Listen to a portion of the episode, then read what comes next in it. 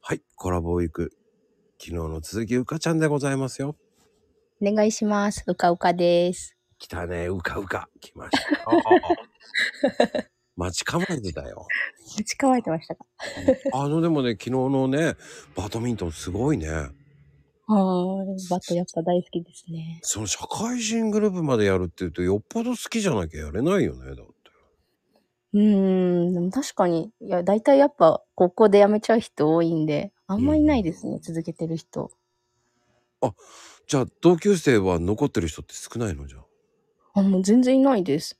私の代、多分私しかやってないですね、今。いい、じゃあ、あと上下どっち上下上の人が多いの下の人が多いのああ、ってか、なんていうんですか、みんなやっぱ、女の人って子供できてやめちゃうですよ、だから正直もうみんなあんまいないですもう上も下もじゃあ少ない中やってるって感じあそうですそうですへえその中やってるってややれてる自体すごいよねでもうんだから結構やっぱ周り男の人ばっかみたいな感じですねえじゃあそこで出会いがあってはい、やってます出会いもあるんじゃないの出会いは、まあ、あるにはあるんですけど、ちょっといいかなって感じですね。そうなんだ。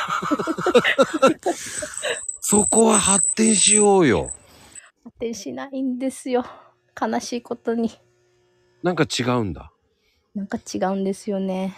やっぱり、バドミントンやる人ってちょっと変わってるのいや、そんなことはないんですけど、うん、やっぱ、なんて言うんですかね。私よりめちゃくちゃ強い人がいいんですよね。それ無理だよ。無理ですかね。無理だよ。理想は本当そうですね。そんな感じなんですよ。それプロだよ。あ、じゃあもうちょっとプロ探します。すごいハードル高いね。そうしたらもう無理だよね。やばい、永遠独身かもしれない。うん、基準を違う人に変えた方がいいかもしれない。 同じ趣味っていうぐらいの方がいいと思うけどね。でも確かに同じ趣味なのはいいですよね、絶対。ああ、それはいいと思。う。うん。うん趣味が違うとね、ほんと疲れるから。ね。気をつけてね。